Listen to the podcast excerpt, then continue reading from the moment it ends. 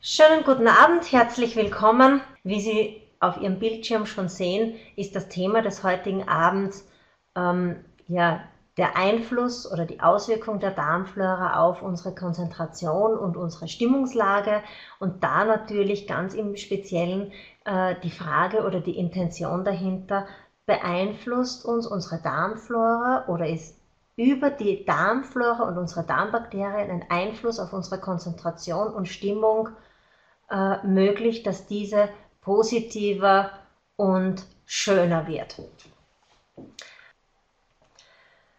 Jetzt kann sich die Darmflora verändern. Und da gibt es im Großen und Ganzen drei Hauptgründe, warum sich unsere Darmflora verändern kann. Das ist einerseits eine falsche Ernährung, das sind natürlich Medikamente und last but not least hier erwähnt, Stress, den wir in unserem Leben und in unserem Alltag erfahren.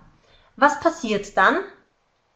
Es kommt zu einer sogenannten Dysbiose. Das heißt, es ist zuerst mal ein Durcheinander und dann einfach auch eine Falsch- und Fehlbesiedelung der Darmflora. Fakultativ pathogene Keime nehmen überhand. Das heißt, das Ganze sieht hier aus wie nach einem Bombeneinschlag. Man sieht, ganz wenige gute Bakterien sind übrig. Es kommen die ersten, ja, nicht so ganz guten Bakterien, die ihre Chance sehen, ihre Chance nutzen. Und was dann das Resultat einer Dysbiose ist, einer Veränderung der Darmflora, ist dann eine Fehlbesiedelung mit all den Konsequenzen, die sie nach sich bringt. Eine dieser Konsequenzen ist das Leaky Gut. Allseits äh, ja oft erwähnt, gut bekannt, was ist es? Es ist nach, wirklich die wörtliche Übersetzung eine löchrige Darmbarriere. Das heißt, die Schutzmechanismen und die Barrieremechanismen der Darmflora werden oder des Darms im Allgemeinen werden löchrig, werden durchlässig. Es kommt zu einer sogenannten stillen Entzündung, zu dieser Silent Inflammation. Und da muss man sich vorstellen, wenn das den Darm betrifft, sprechen wir immerhin von einer Oberfläche oder von einer Fläche von über 400 Quadratmetern. Das heißt, eine derart großflächige Entzündung hat natürlich Auswirkungen auf uns, auf unseren Körper und da insbesondere auf unsere Gesundheit. Mit all den schlechten Bakterien kommen natürlich auch Toxine. Einerseits von bakterieller Seite, andererseits aus unserer Nahrung heraus. Und diese ganzen Toxine sind zuerst noch im Darmlumen. Und je löchriger der Darm wird, je durchlässiger die Darmbarriere wird, desto mehr Toxine finden ihren Weg in unser, in, in unser Körperinneres und damit auch in den Blutkreislauf. Das heißt, so ein Leaky Gut hat ganz massive Auswirkungen, wenn wir uns mal ansehen, was denn da alles aus dem Darmlumen in unseren Körper gelangt. Bakterien, schlechte Bakterien oder deren Toxine, toxische Bestandteile wie äh, ja, Schwermetalle beispielsweise oder andere Nahrungsmittelbestandteile wie Emulgatoren, äh, Geschmacksverstärker, Haltbarkeitsstoffe, Fäulnisprodukte, Gärungsprodukte, das heißt teilweise äh, physiologische Stoffe, die einfach nur durch unseren Körper durchtransportiert werden sollten. Auf der anderen Seite, auf der anderen Seite aber auch tatsächliche Giftstoffe, die definitiv niemals in unseren Körper gelangen sollten. Das Problem ist also, wir haben aus unterschiedlichen Gründen ein Leaky Gut und das führt zur Entzündung. Darmbakterien sterben ab, die Tight Junctions lösen sich auf, zu viele toxische Stoffe und pathogene Stoffe gelangen jetzt in unseren Körper und in unser Blut. Dadurch ist natürlich die Leber mit belastet. Alles, was mit Intoxikation zu tun hat, belastet natürlich die Leber. Die kann irgendwann nicht mehr ausreichend entgiften und diese ganzen Giftstoffe gelangen mit in den Blutkreislauf und werden über den großen Kreislauf eben sogar bis ins Gehirn weiter transportiert. Das heißt, so ein Leaky Gut zieht eine weitere Konsequenz mit sich, nämlich das sogenannte Leaky Brain. Anatomisch gesehen ist es fast das gleiche. Das Leaky Gut, besser gesagt die Darmbarriere und die Tight Junctions, sind strukturell sehr, sehr ähnlich der Blut-Hirn-Schranke. Das heißt, das ist einfach die Barriere zwischen oder zu unserem Gehirn hin. Wenn wir jetzt im Darm ein Problem haben, eine Intoxikation, viele Toxine im Darm, gelangen diese über den Blutkreislauf bis in unser Hirn und wir haben eben diese Toxinbelastung auch in unserem Hirn und es ist eben daraus schon logisch ersichtlich, dass das natürlich zu Problemen im Gehirn, mit der Gehirnleistung, der Gehirnfunktion und natürlich auch auf emotionaler Seite äh, Konsequenzen nach sich zieht. Das bedeutet nämlich Entzündung im Gehirn. Und damit stark assoziiert oder in Mitleidenschaft gezogen sind die sogenannten Mikrogliazellen. Auf dem Bild hier sehen Sie, wie sie ausschauen. Sie sehen fast aus wie Nervenzellen, sind mit den Axonen, sind aber definitiv Immunzellen im Gehirn, die eben solche Fortsätze haben. Und diese Mikrogliazellen haben jetzt mehrere Aufgaben. Sie sind ja Fresszellen des Gehirns, das heißt, sie sind Makrophagen. Und genau das machen sie. Auf der einen Seite ähm, fressen sie oder beseitigen sie und phagozytieren sie äh, toxische Substanzen, Fremdstoffe, die eben doch die Blut-Hirn-Schranke passieren. Sie entsorgen aber auch abgestorbene äh, Nervenzellen oder Nervenzellbestandteile. Das heißt, sie sorgen einfach dafür, dass alles sauber und ordentlich bleibt. Und eine nächste Eigenschaft von ihnen ist, dass sie eben auch Reparaturvorgänge an den Neuronen selbst durchführen. Das heißt, sie sind tatsächlich die Polizei im Gehirn, die dafür sorgt, dass es nicht zu Entzündungen kommt. Diese Mikroglia haben sehr weitreichende, sehr wichtige Aufgaben und sind beispielsweise auch bei Morbus Alzheimer von, äh, von, großer Bedeutung, weil sie eben diese Proteinablagerungen, die ganz klassischerweise bei Morbus Alzheimer im Gehirn äh, gefunden werden und vorkommen, zu beseitigen helfen. Wie jetzt diese Mikrogliazellen positiv zu beeinflussen sind, wovon ihre Reifung und ihre Arbeitsleistung abhängt, war bislang unklar. Da in diesem Bereich wurde aber 2015 sehr viel Licht gebracht. Da wurde nämlich eine Arbeit publiziert, die eindeutig den Zusammenhang festgestellt und festgehalten hat, dass die Darmbakterien sprich auch die bakterielle Zusammensetzung in unserem Darm und da in erster Linie ganz federführend voran die Butyratproduktion im Dickdarm maßgeblich an der Reifung und Aktivierung der Mikrogliazellen im Gehirn verantwortlich ist. Das heißt, wir haben einen direkten Zusammenhang zwischen unserer Dickdarmflora und der Aktivität der Mikrogliazellen im Gehirn. Das heißt, das Problem geht weiter. Wir waren bisher da, dass Giftstoffe über den Darm, über die Leber bis ins Gehirn gelangen. Wenn jetzt aufgrund der Dysbiose auch nicht genug Butyrat produzierende äh, Bakterien im Dickdarm vorhanden sind, erhalten die Mikroglia zu wenig Butyrat. Das heißt, sie verkümmern, sie kommen ihrer Aufgabe nicht nach, sie können die Entzündungsreaktion nicht bekämpfen oder beseitigen, das heißt, die logische Folge durch diese Intoxikation des Gehirns und diese mangelhafte Bekämpfung der Entzündung auf der anderen Seite ist die Neuroinflammation.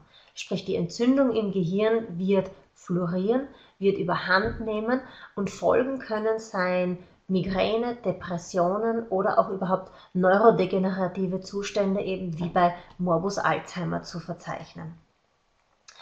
Was man hier erkennt, ist, dass das Butyrat eine ganz, ganz entscheidende Rolle spielt.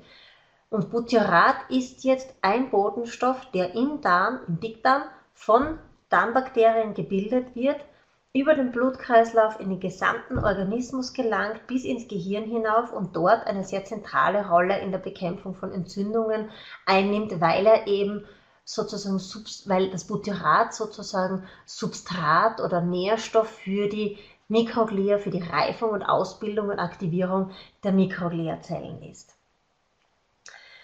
Das heißt, wir können aus dem Darm sehr, sehr weitreichende Effekte verzeichnen und eine zentrale Rolle kommt dabei den sogenannten Metabolomics zu.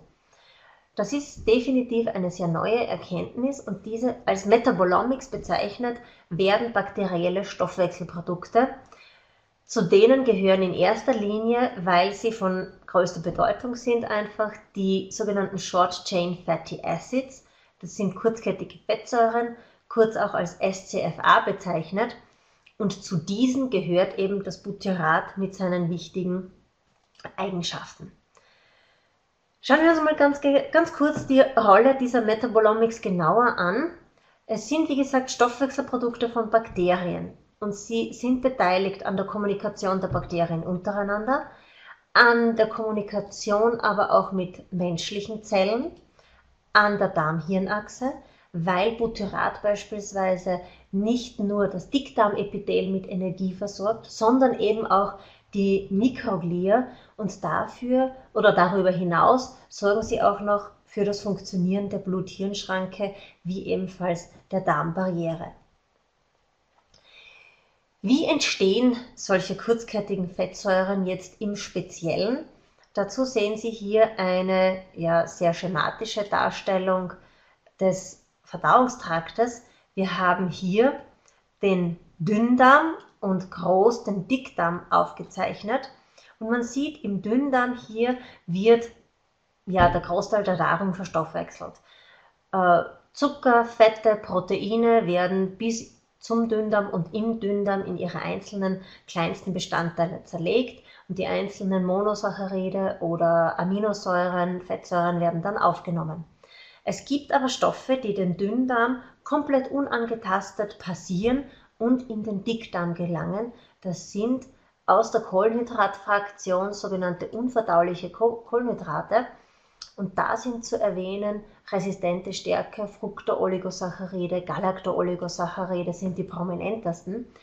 Die werden weder von Säuren noch von Enzymen irgendwie zerlegt oder auch nur angekratzt, kommen völlig intakt bis in den Dickdarm und unterliegen dort sozusagen dem bakteriellen Angriff. Sie treffen auf die ganz typische physiologische gesunde Dickdarmflora und die kann mit diesen Stoffen jetzt sehr, sehr viel anfangen die sind Hauptsubstrat, Lieblingsnahrung der Dickdarmbakterien, die werden sofort verstoffwechselt, abgebaut und zwar zu den sogenannten kurzkettigen Fettsäuren und einigen anderen Metaboliten. Hier im orangen Balken sieht man den Konzentrationsgradienten der kurzkettigen Fettsäuren. Und es ist hier auffällig, dass zu Beginn des Dickdarms im aufsteigenden Ast noch sehr, sehr viele kurzkettige Fettsäuren vorhanden sind. Und gegen Ende hin absteigender Ast bis hin zum Rektum sind sehr wenig kurzkettige Fettsäuren überhaupt noch im Dickdarm. Und ausgeschieden mit dem Fezes werden überhaupt nur 5%.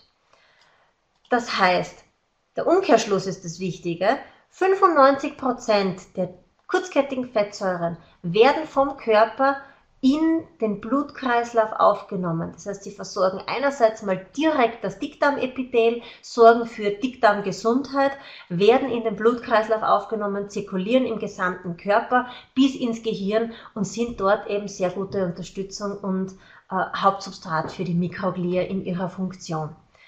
Das heißt, diesen Metabolomics, diesen Stoffwechselprodukten der Bakterien kommt auf jeden Fall in neuerer Zeit eine extrem große Bedeutung zu und vor allem eröffnet das ganz neue Dimensionen des probiotischen äh, Ansatzes. Sehen wir uns das Ganze genauer an. Die Fettsäuren als Botenstoffe eben bis hinauf ins Gehirn zu den Mikroglia, wo sie deren Funktion eben sehr schön unterstützen. Problem ist, nur etwa 20 Prozent der Darmbakterien sind überhaupt in der Lage, kurzkettige Fettsäuren zu bilden und der prominenteste und berühmteste äh, Butyratbildner ist Fecalibacterium prausnitzii, ein strikt anaerobes Bakterium. Einerseits sind kurzkettige Fettsäuren so wichtig, weil sie Energielieferanten sind. Energielieferanten für die Mikroglia, damit diese ihre Funktion ausüben können, aber natürlich auch vorerst noch vor Ort im Dickdarm, wichtig für das Dickdarmepithel. Sie fungieren als Botenstoffe in der Blut-Hirn-Schranke, sie sorgen für das Funktionieren der Blut-Hirn-Schranke und sie reduzieren aufgrund ihrer antientzündlichen Eigenschaften Entzündungen sowohl im Darm als auch im Gehirn. Wie gesagt, 2015 kam da die neue Erkenntnis und es wurde sehr schön belegt, dass die da noch in dieser Publikation Abbauprodukte der Darmbakterien die Fresszellen des Gehirns essentiell unterstützen und für deren Funktion hauptverantwortlich sind. Daher ist ein weiterer Rückschluss, dass eben die Mikroglia eine, oder eine Schädigung der Darmflora und der Darmgesundheit eine Schädigung der Hirngesundheit nach sich zieht. Sehen wir uns das mal an, so eine Dysbiose, so eine Schädigung des Darms, der Darmflora, der Darmschleimhaut, ist zu einem sehr großen Anteil auf einen ungesunden Lebensstil zurückzuführen und die Prävalenz, sprich die Häufigkeit, dass das der Fall ist, liegt bei über 80 Prozent in der heutigen Bevölkerung. Das heißt, die Konsequenz dieses Lebensstils ist die Dysbiose und die Dysbiose hat jetzt Auswirkungen im Gehirn. Einerseits auf die Entzündung und Degeneration im Gehirn, andererseits aber auch auf das, was wir kognitive Leistung nennen, einfach Hirnleistung, Gedächtnisleistung und natürlich auch damit assoziiert direkte Verhaltensänderungen und äh, Veränderungen in unserer emotionalen Lage oder Stimmungslage. Was ist jetzt mal ein sichtbares Zeichen einer Dysbiose? Wie erkennen wir das? spüren wir es, wenn unsere Darmflora so aussieht. Ja, innerlich sieht es so aus. Die Frage ist, merken wir das äußerlich? Und da muss man sagen, nicht immer. Sehr oft ist es so, dass es einfach schon wirklich fünf vor zwölf oder fünf nach zwölf ist, wenn wir im Darm Probleme merken. Andererseits ist es aber so, dass sich eine Dysbiose oder eine Störung der Darmgesundheit doch sehr oft zeigt und manifestiert, Vorerst primär natürlich in Darmproblemen und zwar sehr oft in Form eines Reizdarmsyndroms. Da ist es ganz egal, ob das das Diarrhoe-dominierte oder das obstipationsdominierte Reizdarmsyndrom ist oder ob es einen Wechsel zwischen Durchfall und Verstopfung gibt oder ob das einfach so ein leichtes, eine, eine leichte Form des Reizdarmes ist, sprich mit so undefinierbarer Bauchproblematik, wie sie oft beschrieben wird, mit Blähungen, mit Krämpfen, mit Koliken, mit Schmerzen und auch natürlich ähm, ja, Verdauungsstörungen. Gut, das war sozusagen im Darm die akute Wirkung oder Auswirkung einer Dysbiose. Wie sieht es jetzt aus, wenn das Ganze fortschreitet, wenn die Dysbiose nicht erkannt wird, wenn sie nicht verbessert werden kann, wenn nicht interveniert wird und unterstützt wird probiotisch, wenn sozusagen diese schlechten, unphysiologischen Verhältnisse fortschreiten und sich vom Darm ausgehend weiter ausbreiten auf den Rest unseres Körpers bis ins Gehirn. Sehen wir uns da mal an, inwieweit das die Entzündung und auch degenerative, sprich zerstörerische Prozesse im Gehirn betrifft. Das heißt, das Endergebnis kann dann so aussehen, dass irgendwann Alzheimer bei einem Patienten vorliegt. Auch hier gibt es eine wunderschöne Arbeit, die sich mit dem Einfluss von ausgewählten Multispezies-Probiotika auf äh, den Schweregrad oder auf Veränderungen, sichtbare Veränderungen und Verbesserungen bei Alzheimer-Patienten beschäftigt. Und man hat hier gesehen, äh, Patienten, die einen schwerwiegenden Morbus Alzheimer aufgewiesen haben. Hier anhand des Minimental Status Tests, des Standardtests für äh, Alzheimer-Diagnostik, wurde das ermittelt. Diese Patienten haben Omnibiotik Stressrepair bekommen für 28 Tage. Das heißt, Sie sehen auch hier wieder Interventionszeitraum von einem Monat. Natürlich blieb die übliche Medikation konstant. Das heißt, sie haben all ihre Medikamente, die sie eben gegen Alzheimer genommen haben, weitergenommen. Hier wurde nichts verändert und es wurden dann sowohl im Stuhlproben als auch in Serumproben Entzündungsmarker gemessen und auch eine Darmmikrobiomanalyse gemacht. Das Ergebnis, das Ergebnis hat folgendermaßen ausgesehen.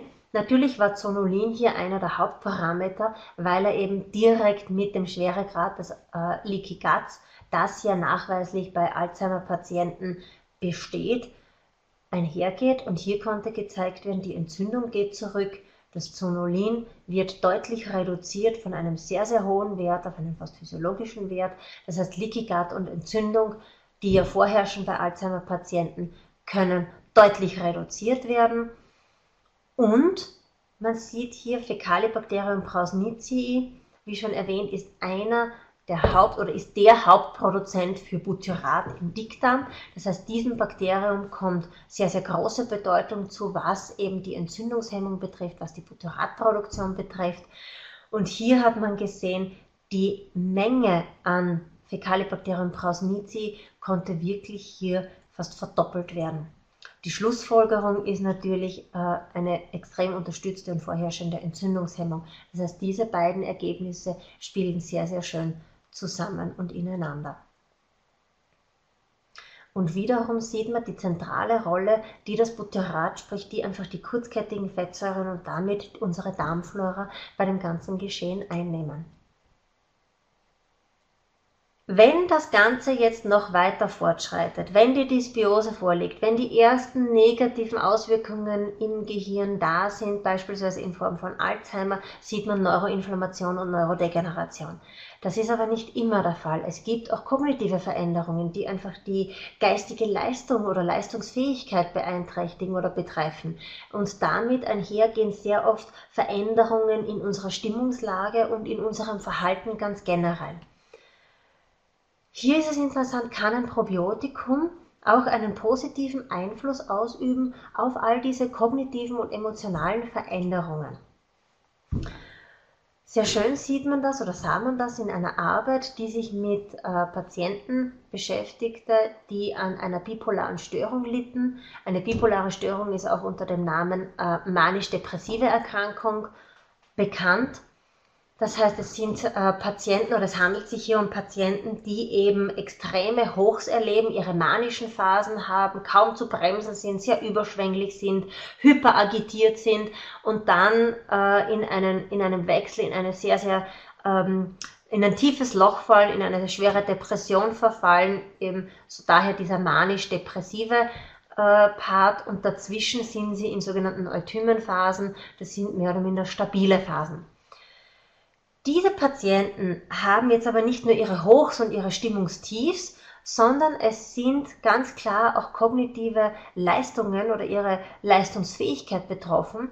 Und da sind in erster Linie betroffen die Aufmerksamkeit oder die Fähigkeit zu Aufmerksamkeit, die Aufmerksamkeitsspanne, die sie aufbringen können, das verbale Lernen und die Merkfähigkeit, sprich auch die Verknüpfung von Gehörtem und das merken und exekutive Funktionen wie äh, das Planen einer Handlung, strategische Planung und Ausführung einer Handlung oder eines Plans, das führt oft zu ganz erheblichen Problemen. Man kann das ver äh, vergleichen mit beispielsweise ähm, einer geplanten Einkaufstour. Man braucht gewisse Lebensmittel, Gesunde Menschen schreiben sich eine Liste, sagen, gut, ich muss in dieses Geschäft, in dieses Geschäft, in dieses Geschäft, ich plane meine Route. Das ist sozusagen eine strategische Planung, die Durchführung dessen und dann der Erfolg. Das ist bei Menschen mit bipolarer Störung, äh, stellt das für diese oft ein sehr, sehr großes Problem dar. Und zwar hat man diese eingeschränkte kognitive Leistungsfähigkeit erst sehr, sehr spät erkannt sehr oft war das einfach verkannt und man muss sagen, diese äh, Störungen oder diese Defizite treten zutage während der manischen Phasen und der depressiven Phasen, aber auch in den Phasen dazwischen, die als stabil bezeichnet werden. Und Teilweise sieht man das auch schon in der prämorbiden Phase, sprich bevor die bipolare Störung überhaupt manifestiert und diagnostiziert werden kann, kann man schon so leichte Einschränkungen in der geistigen Leistungsfähigkeit und der emotionalen Lage erkennen. Wobei man hier eindeutig festhalten muss, die, Le äh, die Intelligenz bleibt erhalten. Also all diese Beeinträchtigungen und Defizite in der geistigen Leistungsfähigkeit äh, sind einfach nur Leistungsdefizite und haben nichts mit Intelligenz zu tun. Diese Menschen können durchaus sehr, sehr intelligent sein und trotzdem haben sie einfach Probleme, geistige Leistungen umzusetzen. Jetzt haben wir die weitreichenden Folgen einer Dysbiose zuerst im Darm durchbesprochen anhand eines Reizdarmsyndroms mit all seiner Problematik. Wenn diese Dysbiose, diese negativen Veränderungen weiter fortschreiten, sich die Dysbiose weiter manifestiert, verschlimmert, kann ja das Endergebnis bis ins Gehirn reichen, bis hin zu einer tatsächlich manifesten Alzheimer-Erkrankung, bei der Probiotika wiederum einen sehr, sehr großen Effekt zeigen. Es können bipolare Störungen entstehen oder Defizite in der kognitiven Funktion, in der Hirnleistung, in der Gedächtnisfunktion, wobei auch Probiotika sehr von Vorteil sind, wenn sie denn zum Einsatz kommen.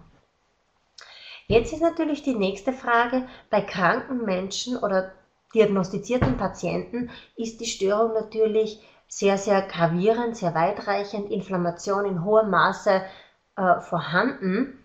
Das heißt, der eine oder andere könnte sich jetzt denken, naja klar, dass da etwas verbessert wird. Daher ist es sehr interessant, sich das mal anzusehen, welchen Effekt kann ich erzielen mit einer Probiotikazufuhr bei gesunden Probanden? Kann ich meine emotionale Lage oder meine geistige Leistungsfähigkeit steigern, wenn ich nicht mit einer Krankheit diagnostiziert bin? Und eine andere Frage tut sich auf oder eine andere Tür tut sich auf, kann ich prophylaktisch, sprich als Vorsorge, ein Probiotikum einnehmen, um Neuroinflammation, Neurodegeneration überhaupt hinten anzuhalten und gar nicht erst so weit entstehen zu lassen, dass es manifestiert, dass es zu einem Krankheitsbild kommt. Das heißt, das wäre natürlich irrsinnig spannend, cool und interessant, wenn man bei Gesunden ebenfalls einen deutlichen, im besten Fall statistisch signifikante Verbesserung erzielen könnte. Die Frage, die sich jetzt stellt, ist natürlich, wie mache ich sowas? Wie schaffe ich es, eine Verbindung zu finden zwischen der Probiotika-Einnahme und unserer Gehirnfunktion? Welche Methodik brauche ich? Dann ging das Ganze weiter und das Forscherteam hat versucht herauszufinden, wie der Einfluss des Probiotikums auf die Stimmungslage ist. Was ist die Stimmungslage? Wir sind alle Menschen und wir sind tagtäglich unzähligen Reizen ausgeliefert, ausgesetzt, unterworfen. Sprich, uns passiert das, was wir Leben nennen können. Und auf all das, was uns da äh, ja, trifft, beeinflusst, äh, ja, in Aufruhr versetzt, innerlich oder auch äußerlich, können wir unterschiedlich reagieren. Wir können mit Aggression sehr extrovertiert reagieren. Wir können eher introvertiert reagieren mit grüblerischem Verhalten, mit Rückzugstendenzen. Wir können aber auch sehr, sehr, sehr negativ introvertiert re reagieren, indem wir uns ganz zurückziehen und in eher depressive Stimmungslagen verfallen. Und darüber gibt es natürlich noch viel, viel mehr und natürlich auch positive Verhaltensweisen, mit denen wir auf Reize und Stimuli reagieren können. Die Frage, die sich stellt, oder das Wunschziel ist natürlich, mit, eines, mit Hilfe eines Probiotikums über die Zufuhr von Darmbakterien all diese negativen Stimuli ja, zu verbessern, abzuschwächen oder überhaupt hin ins Positive zu verändern und zu lenken. Nachdem diese Arbeit von Neurowissenschaftlern durchgeführt wurde, hatten die natürlich spezielles Interesse daran, herauszufinden, wie denn jetzt der Effekt des Probiotikums auf das Gehirn direkt ist. Und man hat da gesehen, strukturell hat sich nichts verändert. Gott sei Dank.